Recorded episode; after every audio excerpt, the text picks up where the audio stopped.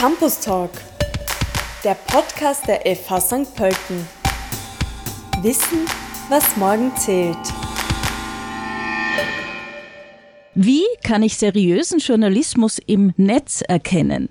Die Zeit, wo Journalistinnen als Gatekeeper in den Leitmedien uns die Arbeit abgenommen haben, zu schauen, ist denn eine Quelle eine seriöse? Äh, kann ich Nachrichten vertrauen?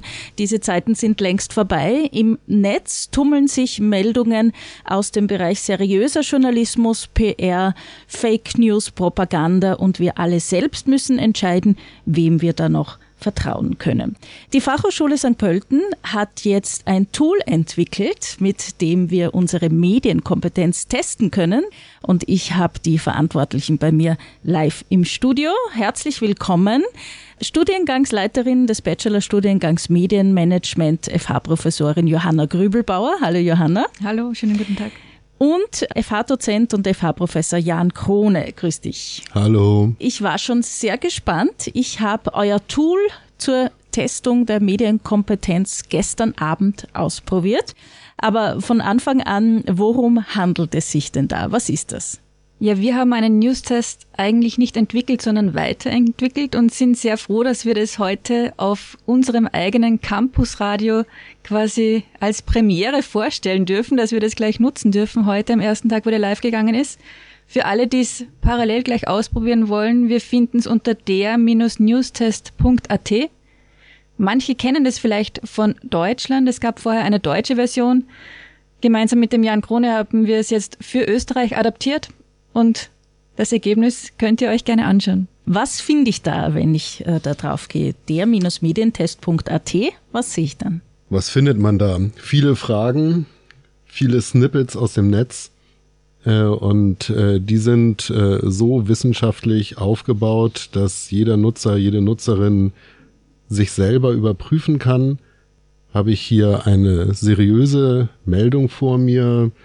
Äh, rezipiere ich, also äh, nutze ich hier ein, ein Werbeformat oder ist das einfach ein Schmu, äh, der einem da präsentiert wird?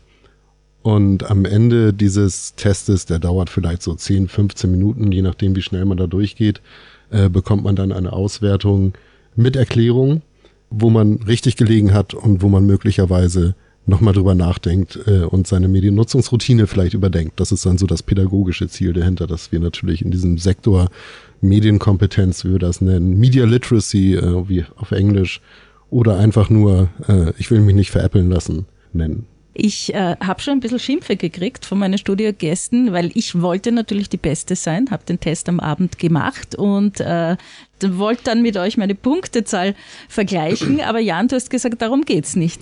Nein, es ist eine persönliche Erfahrung. Ja, also Nachrichtennutzung ist was Individuelles. Das macht man in der Regel äh, initial alleine und redet im Anschluss daran mit seinem sozialen Umfeld oder äh, ja, also je nachdem, wie man soziales Umfeld definiert. Und äh, dieser Test ist wirklich darauf angelegt, äh, damit nicht in den Vergleich zu gehen, sondern äh, selber eine Reflexion, also Nachdenken darüber anzustellen, was lese ich, was sehe ich, was höre ich und ist es so angelegt, äh, dass es mir als Bürger, als Bürgerin weiterhilft, meine politische Willensbildung in irgendeiner Art und Weise zu entwickeln. Du hast Beispiele ausgesucht, Johanna. Äh, kannst du so eins nennen, dass wir uns das richtig praxisnah vorstellen können? Vielleicht, um bei dir zu bleiben, PR als großes Thema, das dich auch beschäftigt. Wir haben zum Beispiel gefragt, ähm, wenn ein Post dort ist und man sieht, wer ist die Quelle, ob die Leute diese Quelle auch beachten, ob sie drauf schauen und sehen, wer das Ganze gepostet hat und diese Quelle dann noch einordnen können. Zum Beispiel, ob es jemand ist, der einen werblichen Hintergrund hat, ob zum Beispiel bezahlte Anzeige dort steht, ob es eine Medienmarke ist, die mir vielleicht vertraut ist, die ich kenne, mit der ich auch Qualität verbinden würde, oder ob überhaupt eine Quelle angegeben ist. Oft ist ja gar keine Quelle benannt. Was ist denn so schlimm daran, wenn ich nicht medienkompetent bin und wenn ich halt mal Werbung äh, mit Journalismus verwechsle oder was weiterschicke, was eigentlich nicht stimmt? Jo mei. Oder warum äh, gehört denn das geschult? Ja, vielleicht eine Sache, die man vermeiden können sollte oder möchte, ist, dass man nicht in die Fake News Falle tappt. Fake News sind ja nicht Nachrichten, die jetzt jemand zufällig etwas falsch recherchiert hat, sondern das wird ja eigentlich mit Absicht falsch gemacht, um Leute zu täuschen. Und diese zu erkennen könnte oder ist sehr wichtig, dass man da den Unterschied erkennen kann. Manchmal oder oft auch sollen diese Fake News ja auch emotionalisieren, sie sollen uns Angst machen, weil mit ängstlichen Leuten kann man besser arbeiten, denen kann man vielleicht die eigene Meinung besser reindrücken. Und genau um das zu erkennen, nicht in diese Fallen zu tappen, ist es schon ganz gut zu wissen, worauf schaue ich denn, ob es eine Fake News ist oder ob es echt ist und ich dem glauben kann. Rein wissenschaftlich betrachtet, worauf habt ihr denn da Acht gegeben? Wie ist denn dieser, dieser Medientest zusammengestellt? Ja, die Kollegen in Deutschland haben ja schon viel Vorüberlegungen gemacht und wir haben diese hauptsächlichen oder diese grundlegenden Kategorien dann auch übernommen. Der erste Punkt ist Navigieren. Da geht es zum Beispiel darum, welche Art von Beitrag ist es denn? Das wäre eine Beispielfrage. Wenn wir in der Tagespresse was lesen, klar, dann wollen wir ja was Lustiges wissen, dann muss es nicht ganz so seriös sein, dann soll es ja auch einfach ein bisschen polarisieren, überspitzt formuliert sein. Das heißt, es kommt immer darauf an, in welcher Kategorie befinde ich mich, wie muss ich dann bewerten, was ich da vor mir habe. Genau, und ich muss natürlich auch wissen, dass die Tagespresse ein österreichisches Satiremagazin im Web ist. Würde helfen, das vielleicht Würde richtig helfen, ja. zu verstehen. Lustig ist es allemal. Ähm, der zweite Punkt wäre zum Beispiel beurteilen. Das heißt, wenn ich dann so eine Nachricht habe, ist das jetzt von demokratiepolitischer Relevanz oder betrifft es nur Einzelinteressen? Das wäre ein Beispiel von den Fragen, die wir drinnen haben, wo dann, wo es dann auch um PR geht, den Unterschied zwischen PR und Journalismus vielleicht. Ein dritter Punkt, was vorhin schon das Beispiel war, ist Faktenchecken. Das heißt, ähm, wenn ich jetzt auf YouTube schaue, gibt es da sehr hochwertige Videos, Videos, die, von denen ich sehr viel lernen kann die von renommierten Quellen sind oder einfach gut recherchiert sind. Und dann gibt's aber auch genauso Videos, die fake sind, wo Leute irgendetwas hochgeladen haben oder vielleicht einfach mal testen wollten, wie das ankommt. Das heißt, bei Social Media muss ich genau diese eigene Medienkompetenz mitbringen. Ich habe alles dort verfügbar und ich muss dann selber fähig sein, zu bewerten, ob das jetzt guter Content ist im Sinne von glaubwürdiger Content oder eben nur gut für Unterhaltungszwecke. Oder nicht mal dafür. Deine strenge Meinung. Genau, ganz genau. Dann werden wir eh schon beim nächsten das mitreden können. Meistens geht es da bei uns ums Teilen der Inhalte. Das heißt, wenn ich Inhalte teile, dann kann das manchmal echt Blödsinn sein, aber einfach weil ich weiß, dass es lustig ist. Unsere WhatsApp-Kanäle oder Signal oder was auch immer wir bedienen, würden wahrscheinlich nicht so gut davon leben, hätten wir nicht oft auch diese Dinge zu teilen. Andererseits, wenn ich es seriös mein, muss ich mir vielleicht anschauen, was sind denn die Dinge, die ich mit anderen teile? Was leite ich denn da wirklich weiter? Und ähm, das letzte, Wissen und Verstehen.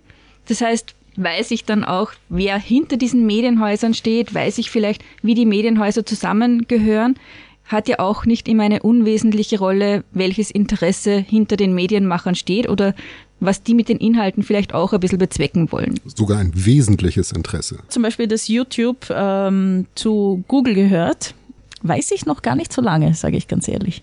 Was hat das für Auswirkungen zum Beispiel? Naja, das ist eben zum Alphabet-Konzern, also sich irgendwie mal umbenannt vor zwei Jahren, äh, gehört. Äh, da geht's um äh, Reichweite, um Verkauf von Werbung. Da laufen in anderen Gegenden äh, gesamte Geschäftsmodelle drüber. Also jetzt gerade mit Blick auf die Ukraine, auf den Musikmarkt, äh, der komplett anders organisiert ist als der österreichische. Also äh, das findet mehr oder weniger alles über diese eine amerikanische Plattform statt. Ähm, Dienste wie Spotify oder gar Tonträger äh, sind dort nicht vorhanden. Es gibt auch kaum Musikverlage. Dort ist jede Band mehr oder weniger die eigene Verlegerin. Äh, und äh, das heißt also, wir sehen unterschiedliche Bedeutungsgrade von solchen Plattformen in diesem erweiterten Social Media Bereich.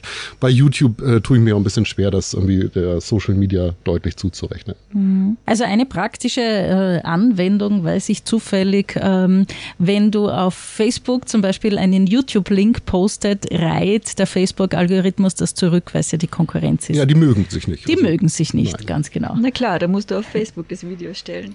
Was sollte man über Österreich wissen? Wenn jetzt waren wir bei den äh, Großkonzernen äh, aus den USA.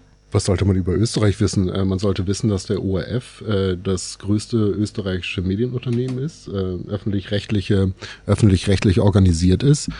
Ähm, der ORF spiegelt äh, die derzeitigen politischen Verhältnisse in Österreich im Bund und in den Bundesländern wieder, weil das die wichtigsten relevanten politischen, äh, gesellschaftlichen Gruppen sind. Das heißt also, er ist schon politisiert und garniert mit der Hausordnung des ORF-Gesetzes. Das ist alles transparent, öffentlich einsehbar. Daneben haben wir eine ganze Reihe von äh, großen österreichischen Verlagen, die natürlich nicht nur Papier bedrucken, sondern auch das Internet vollschreiben und äh, nicht immer nur kleine Zeitungen oder Salzburger Nachrichten oder Kurier heißen, sondern natürlich eine ganze Reihe von anderen äh, Webadressen auch bedienen.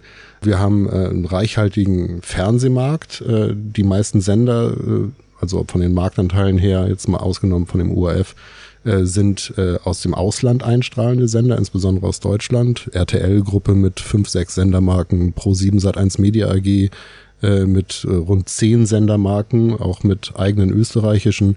Also da gibt's eine ganze Reihe von Inhalten, die man gerne bei uns studieren kann. Das würde jetzt, glaube ich, hier den Rahmen sprengen. Vielleicht, was man noch wissen sollte, weil wir es noch gar nicht erwähnt haben, die Wiener Zeitung.